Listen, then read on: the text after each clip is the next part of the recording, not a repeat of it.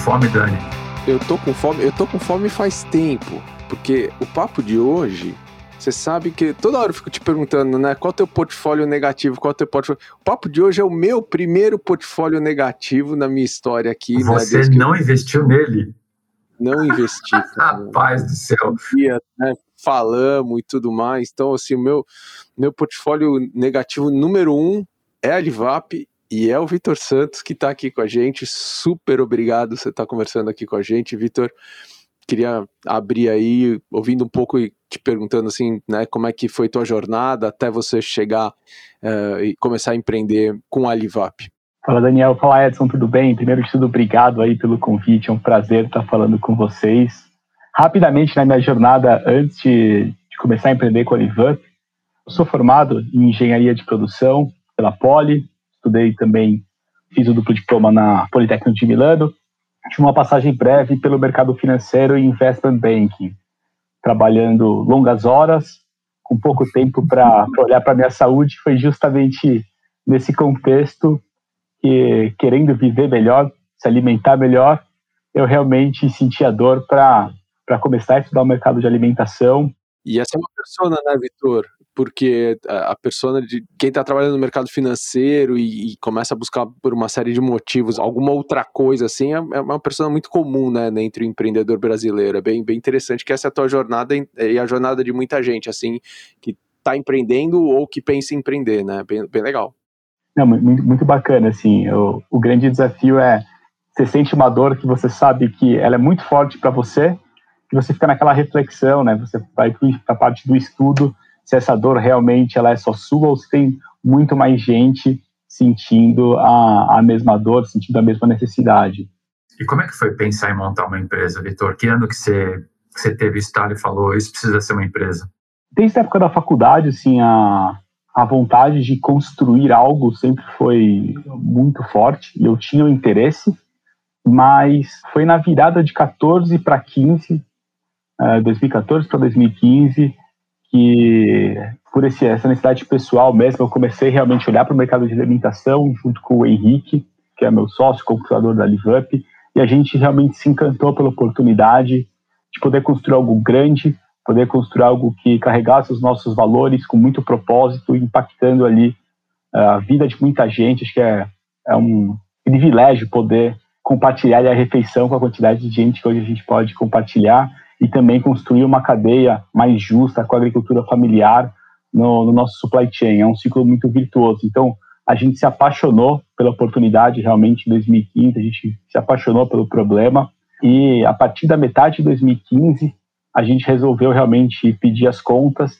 e, e estudar o consumidor e pensar como posicionar a marca, como posicionar, como desenvolver o produto. Eu e Henrique, a gente não tinha nenhum conhecimento do mercado de alimentação e a gente foi realmente estudar, o Henrique foi cursar gastronomia até para poder ter um pouquinho mais de, de, profundidade no tema e a gente lançou a Live Up em março de 2016. Ou seja, vocês ficaram aí quase nove meses estudando antes de lançar a empresa, é isso? Sim, foi, foi, até, foi até um pouquinho mais de tempo, foi por volta ali de seis meses em paralelo com o trabalho, depois a gente pediu demissão, talvez teve uns três meses que ainda com, com algumas definições, e a partir daí a gente realmente partiu para a execução, que foi construir marca, é, montar nossa primeira cozinha, que é interessante, né? a gente começou a Live Up, uh, eu brinco, né? o sonho gigantesco, capital bastante limitado, era uma casinha, não tinha nem 100 metros quadrados, a nossa cozinha, 50 metros quadrados, eu brinco, não dava nem meia quadra de squash, na Vila Madalena, o primeiro aluguel da Live Up eram 3.700 reais. É muito legal ver como que a gente começou e o, e quão sofrido foi realmente tirar ela do papel ali. E, Vitor, assim, com certeza tem muita gente ouvindo a gente agora, assim, que tá nessa coisa, né? Tá no trabalho, tá pensando, né? Quer incubar uma ideia, né? Tá vendo essa pujança toda do mercado de venture capital. Que dica você daria para alguém que tá ali, né? Trabalhando no, numa empresa, numa startup ou mesmo numa, numa grande corporação, enterprise, e tá com isso, assim? O que, que você fez de errado que você não desejaria que outros fizessem, assim? O ponto de partida ali, é, definitivamente a gente tem um, um, ecossistema agora muito mais maduro quando a gente começou. Acho que esse é um baita privilégio é, para quem está empreendendo é, hoje em dia. Então, fazer bom uso disso, acho que é um ponto fundamental, né? É, entender a realidade do ecossistema brasileiro, tem muito material para pensar como desenhar um modelo de negócio, como colocar um MVP na rua, como é, realmente lançar a companhia, lançar a empresa. É, eu e o Henrique, a gente não começou numa estratégia muito lean startup. A gente estava apaixonado pelo problema, a gente estava muito confiante com a nossa solução, porque a gente tinha alguns competidores indiretos que nos traziam validação.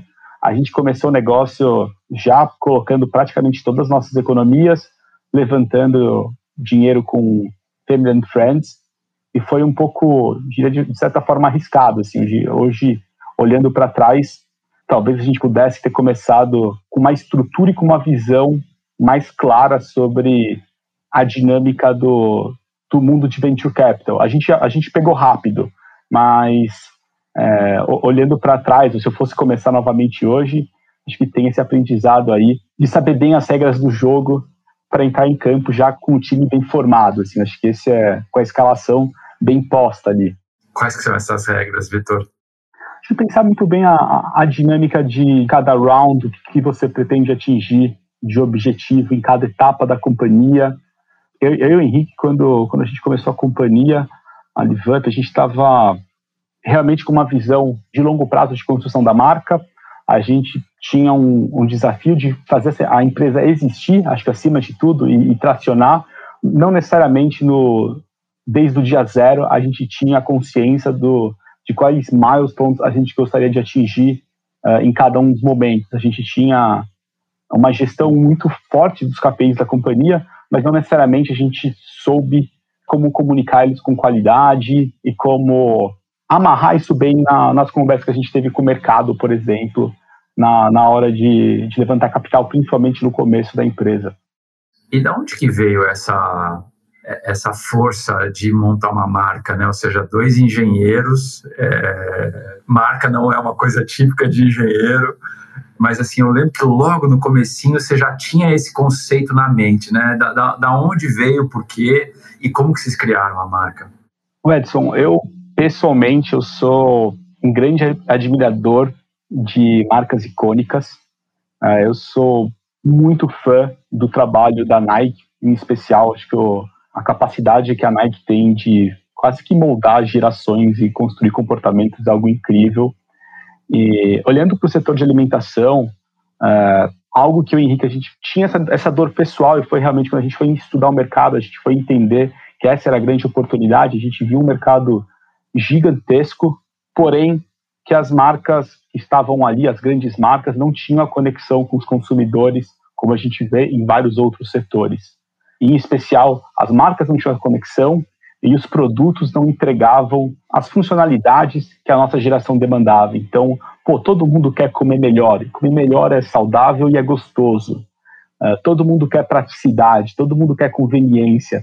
E a forma que a, que a indústria tradicional de alimentos foi desenhada, foi, ela foi desenhada para passar o produto para a próxima etapa da cadeia, não necessariamente para pensar na experiência de ponta a ponta do consumidor tem um tempero, né, de muito contemporâneo, que é a questão da tecnologia, né? O setor de comida é um setor que até antes da pandemia eu brinco que tinham muitos negacionistas, né? Pouca gente acreditava que comida uh, seria realmente teria uma experiência integrada com o digital, seja uh, uma venda online, seja uma venda física, uh, empowered by technology. Então isso é o que nos chamou muito a atenção lá, lá atrás, em 2015, realmente quando a gente estava olhando, desenhando o primeiro PowerPoint da LiveUp, e a gente entende que no nosso setor, né, uma, construir algo B2C, é, eu gosto muito da analogia do esporte ali, do basquete, do futebol, a gente está construindo a essência do nosso, da nossa empresa é o ataque e a defesa, é o marketing e a operação.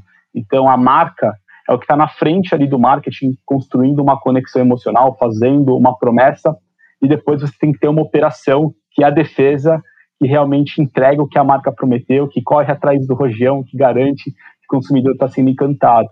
E a, e a marca é, a, acaba sendo realmente essa força motriz do que a gente está construindo. De fato, é, quando a gente começou a LiveUp, éramos dois engenheiros, acho que a gente fez um, um bom trabalho de análise da oportunidade, acho que a gente posicionou a LiveUp até a essência do nome, né? É essa busca pelo viver melhor, pelo se alimentar melhor. E a gente focou muito realmente, a gente foi muito feliz nesse posicionamento da marca, a gente colocou muita energia realmente na operação entregar a experiência que a gente achava uh, digna para o consumidor, que ia realmente encantar. Acho que até o nosso NPS, o engajamento da, dos consumidores está muito atrelado a isso. E um movimento que aconteceu posterior, né, foi conforme a companhia foi crescendo, a gente foi acessando mais capital, a gente pôde complementar a equipe é, com gente muito mais qualificada que a gente para ajudar na construção dessa marca. Obviamente, a gente sempre dá nossos pitacos ali, a gente está perto, cuida, uh, acho que tem, tem bastante aprendizado aí nessa jornada, mas tem sido, é, é esse é um pouquinho do, dos elementos aí na, da construção de marca da Liverp. Agora, Vitor, a gente obviamente né, passou um ano de 2020 difícil do ponto de vista né, da humanidade, a pandemia e tudo mais, mas obviamente teve um, uma explosão aí de produtos de consumo, CPGs aí, do, os mais variados, e obviamente muita gente cresceu ano passado, muita gente é, lançou produtos novos nos mais variados, até travesseiro de tio eu já vi, tem, tem tudo, né? É, então, assim, para você, quais são os, os itens cruciais para uma empresa D2C de sucesso? Boa pergunta.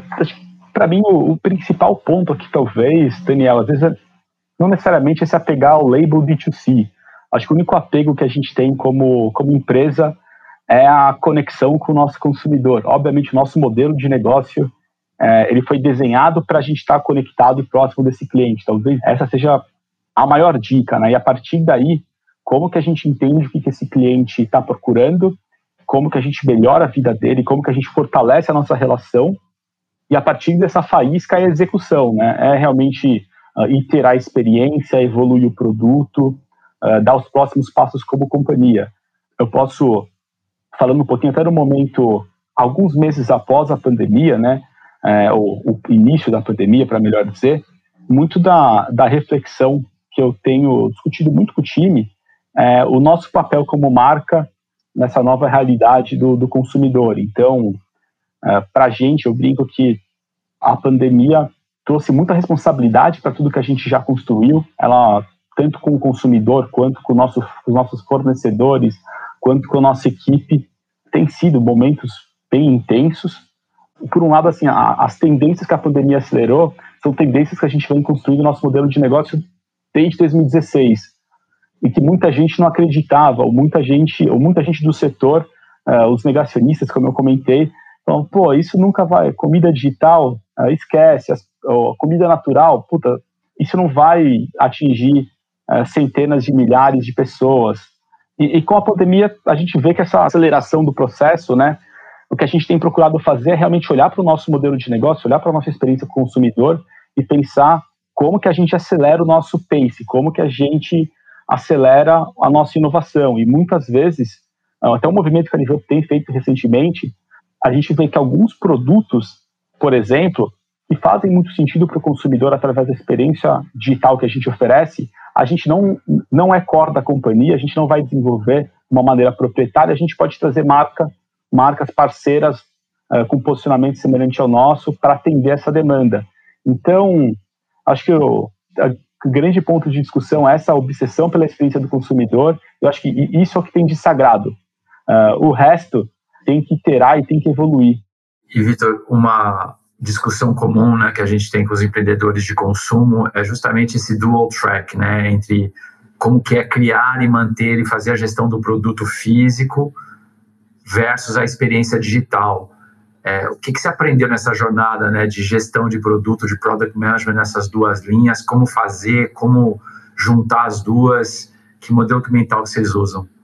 Talvez esse seja um dos grandes desafios para empresas como, como a nossa, né? Como que a gente está a jornada do cliente, a experiência digital com a experiência física.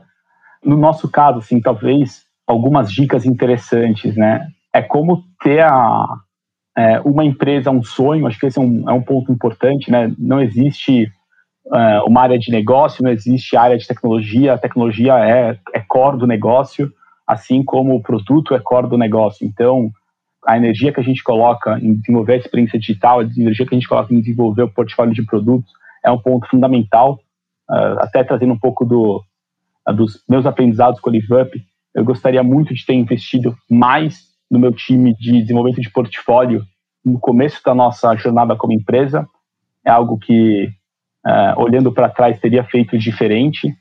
Tem um ponto que pode não ser óbvio nessa pergunta, mas acho que vale a pena compartilhar com, com outros empreendedores, que é relacionado a como você usa a tecnologia para elevar a experiência do cliente ou para retirar gargalos é, operacionais. A gente vê muita notícia hoje falando sobre tecnologia. Eu acho que tem um, um sentimento aí, às vezes, de overcomplicate things.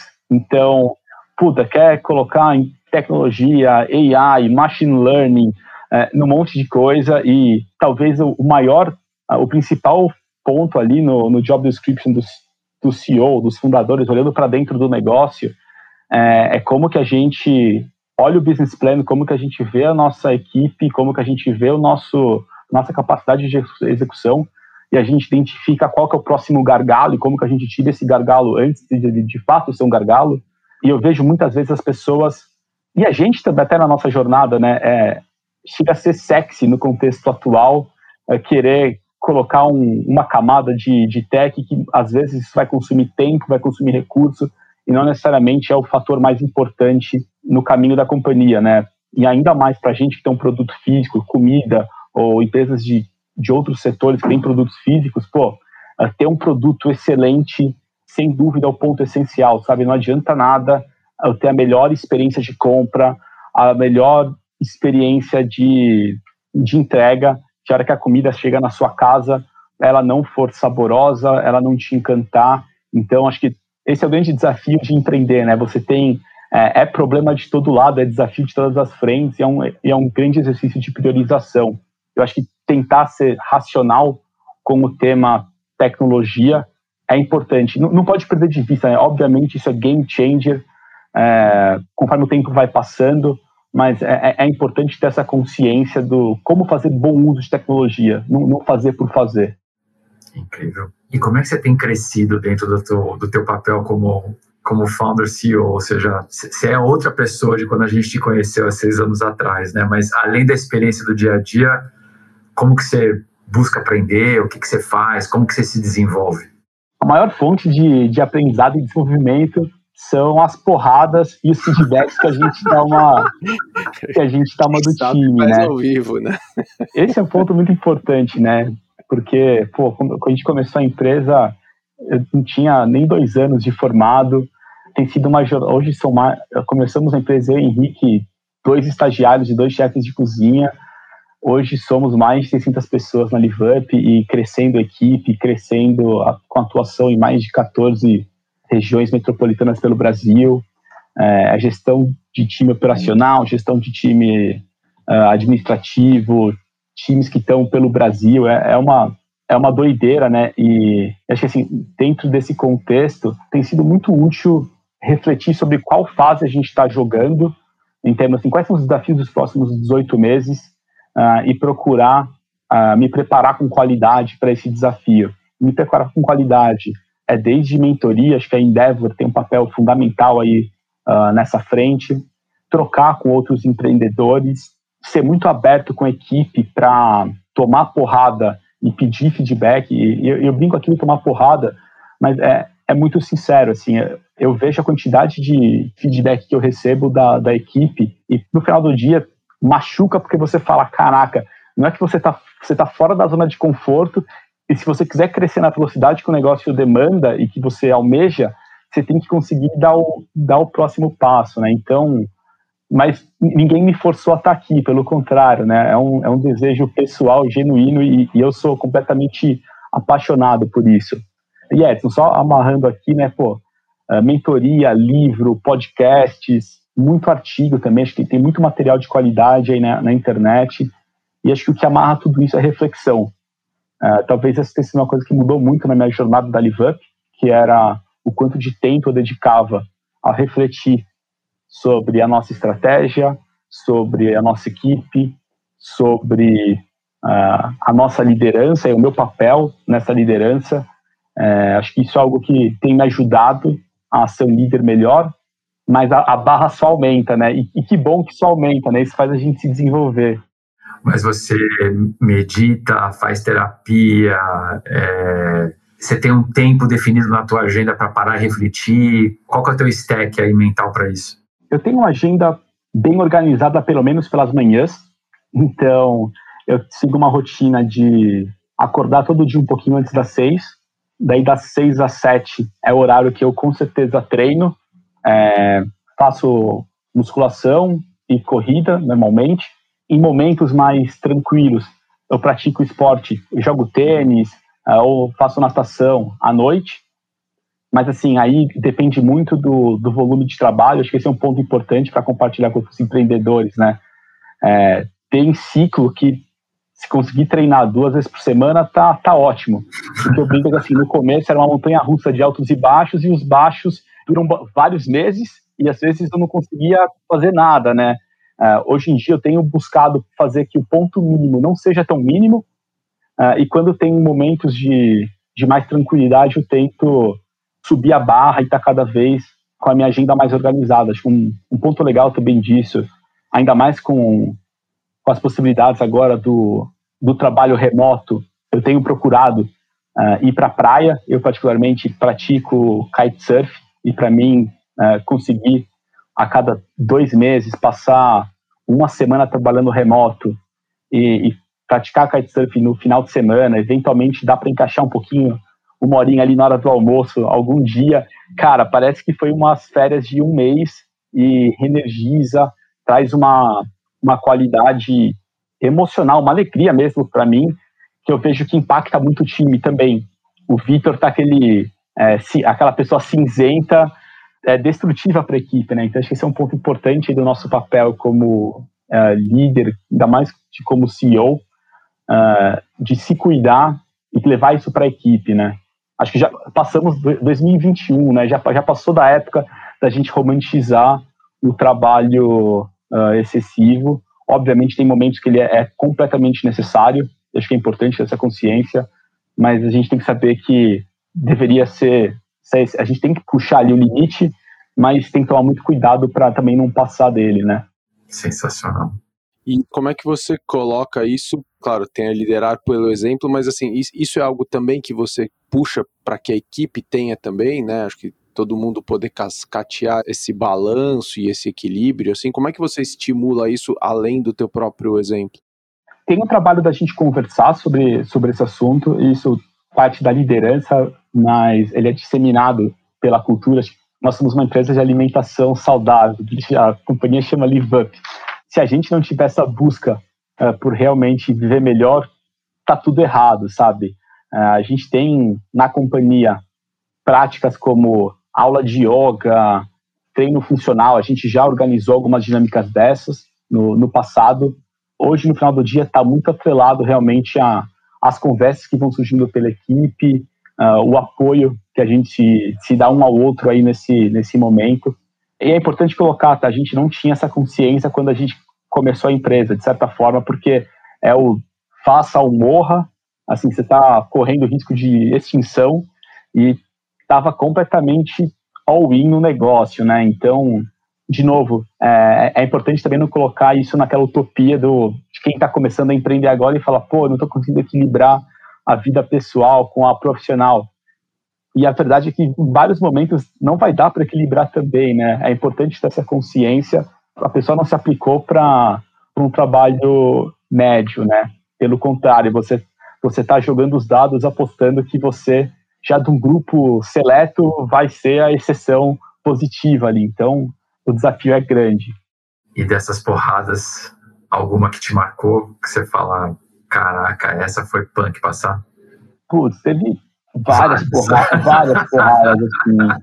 De uma época no comecinho que eu estava para mudar de apartamento, a gente estava vivendo um momento uh, bastante intenso de trabalho, eu acabei não vendo para qual apartamento que eu ia, uh, quando eu vi, eu estava tipo, duas, duas semanas morando dentro de um quartinho nos fundos do escritório, assim, uh, até que a galera viu e eu falei, pô, isso tá péssimo para minha imagem de CEO. É, tipo, é um péssimo exemplo, né? E também momentos realmente de muito trabalho. Assim, que, sendo sincero, Edson, eu não consigo pensar num momento uh, intenso como foi o começo da pandemia. Uh, no final do dia, eu, o Henrique, assim, a gente se sente muito responsáveis por toda a nossa equipe e, na, e naquele início você pensar tinha muita incerteza, né? Desde o, uh, do que, que vai acontecer com o seu negócio, do que, que vai acontecer com o seu time, como você protege a equipe nesse momento. Acho que aquele uh, definitivamente não foi um momento de erro, pelo contrário, mas é um dos momentos assim mais marcantes da, da minha vida como empreendedor. Imagino, meu. E nessa jornada, como é que foi e tem sido lidar com esse bicho chamado venture capital? Tem sido é, uma relação de amor e ódio, eu diria. e se alguém responder que é só uma relação de amor, pô, me, me passa o contato dessa pessoa, ou me, me fala qual que é o podcast que eu quero, quero escutar. É, é, é importante para todo mundo que decide entrar no jogo de venture capital ter uma reflexão muito muito profunda, né, do por que que você está empreendendo, qual que é o seu objetivo com o negócio, uh, entender a, a dinâmica do, do mercado de venture capital, né? Acho que esse é um ponto muito relevante para realmente fazer bom uso do capital e ter trazer alinhamento de, de stakeholders. E stakeholders não, não são só os investidores, né? Mas são os investidores, a equipe, o que que a gente espera construir na jornada da empresa. Então, acho que esse é um ponto é um ponto bastante importante aí. Felizmente, eu tenho uma relação, diria que de amor, né, nessa frente, mas obviamente é um pouco do que a gente já conversou, de estar constantemente é, se colocando fora da zona de conforto. E quando você começa a aprender como você está jogando bem aquela etapa, você já quer ir para a próxima. E aí acho que tem, tem muito a ver não só com o mercado de venture capital, mas também com, com a minha personalidade ou com a nossa cultura como companhia, uh, de querer construir algo para marcar aí a nossa geração, para transformar um setor. E com quanta antecedência você procura criar o relacionamento, ou procurava criar o relacionamento antes de pensar numa rodada? Que dicas de fundraising você dá para quem está aí tentando um, ou um primeiro cheque, ou um seed, ou até mesmo uma série A? Cara, acho que eu sou um dos piores exemplos aí para falar sobre isso. Cada, cada rodada que a gente levanta. Todo mundo te deseja, né? sempre tem emoção. É, mas assim, aí realmente é o playbook de uh, construir relacionamento com antecedência, conhecer os fundos, acho que construir a narrativa e demonstrar capacidade de execução é um ponto fundamental, acho que assim, quer queira, quer não, uh, já levantamos aí mais de 100 milhões de reais da nossa história e, e brincadeiras à parte, acho que uh, a gente tem, tem sido muito feliz em trazer gente que compartilha da nossa visão e que tem acompanhado a nossa capacidade de executar o plano. Acho que esse é um ponto, um ponto muito legal. Uh, no nosso caso, a gente está num setor extremamente desafiador. Não, não é à toa que tem poucas marcas questionando a, as marcas tradicionais e, e começando a colocar em xeque, começando a questionar a forma antiga, a forma analógica de, de se fazer negócio no setor de, de alimentação. Então, assim, no nosso caso específico, acho que tem a, a, um tempero extra de demonstrar essa capacidade de executar, de demonstrar resiliência e entregar passo a passo e seguir evoluindo o negócio. Assim. Obviamente, isso é, também vale para, talvez, para todos os setores, mas cada setor, obviamente, tem um ângulo que é mais uh, relevante para ele. Muito legal. E de go-to-market, que lição que você deixa para quem quer construir uma marca relevante hoje no Brasil? É, é, essa é uma pergunta boa. Eu diria que talvez essa seja a principal pergunta que eu deveria ter me feito mais quando a gente começou a companhia. Quando a gente começou a Live Up, eu e o Henrique, a gente estava com uma visão muito clara do que a gente poderia construir em termos de marca. É, tinha, obviamente, o questionamento se dois engenheiros iam ser capazes de construir essa marca. E a gente estava muito confortável com a nossa capacidade de executar as operações. A gente, não diria que a gente só esqueceu, mas a gente não não estava com o playbook montado pra, com a estratégia de go-to-market. E tanto é que tivemos os três meses ali, uh, quando a gente lançou a companhia, para testar, para aprender. Acho que a gente foi muito feliz em montar uma máquina de crescimento uh, muito bem montada, bem no comecinho da empresa. E, e, desde então a gente tem escalado essa marca uh, com um trabalho muito forte do boca a boca, das recomendações sendo bem alavancado ali pelo, pelo um trabalho de influenciadores nas mídias sociais. E eu brinco que é o Google e o Facebook pegando rebote ali, né? Cliente entrou no site, não, não comprou na primeira, lá entre o Google e o Facebook para fazer esse estádio rebote. Bom, bem legal. Ping-pong aí? Vamos lá. O que você tá lendo, Vitor? No Rule Rules, do Reed Hastings. Legal. É, pergunta surpresa aqui. Qual o seu prato preferido? A nossa salada de burrata, cara. Boa, demais. Já deu mais fome. Tá vendo? É, a gente grava o finalzinho do dia, daqui a pouco é hora de jantar, né? Então vamos lá. Quem te influenciou? A Nike. Uma baita inspiração. Uma fonte de informação no teu dia a dia? Valor econômico. Começa o dia treinando, depois café da manhã com valor econômico. Bom, essa acho que eu já sei a resposta, mas o ritual do teu cotidiano que você não abre mão? É o treino. Tenta não abrir mão. Quem, quem dera se eu conseguisse não abrir. E, cara, você deve ter um mantra, uma frase, um aprendizado, alguma coisa que você recebeu de alguém ou que você mesmo desenvolveu que você deve estar tá passando para frente aí, repetindo para todo mundo toda hora. Que frase que é essa? Cara, uma coisa que me ensinaram que eu acho muito valioso para a forma que a gente foi construindo o time da Livan ao longo do tempo, gostaria de ter pensado nisso desde o comecinho, é nunca ter uma gestora e um liderado, uma liderada, é, que as duas pessoas não tenham conhecimento crítico para aquela área. Ou seja, eu como CEO definitivamente não sei tudo que a gente precisa fazer para liderar uma companhia. Então, conforme eu vou, eu vou montando o meu time, uh, eu preciso ter pessoas que vão me complementando. E a hora que a gente olha para o marketing, olha que a gente olha para a logística, é importante a gente construir essas relações nas equipes. Isso me trouxe uma, um método para refletir sobre a formação dos times que eu acho fantástico, gostaria de passar para frente aí. Que animal. Bom, então, vamos lá, vamos jantar, vamos jantar. Deixa eu ligar o micro-ondas aqui. É, fica mais gostoso se você faz no, no banho mais. É verdade.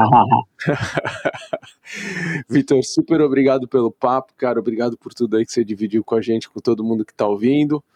É, todo mundo que está ouvindo a gente, super obrigado também pela audiência. Compartilha, dá um like, avisa, manda para os amigos, aquela coisa toda. A Stella tem um canal no YouTube também, já estreamos já faz uns dois meses. Tem vídeo pra caramba lá, vai lá, assiste Twitter do Edson. O Edson é bem popular no Twitter agora também. Segue a gente, corre lá, deixa um like, deixa um abraço e até a próxima.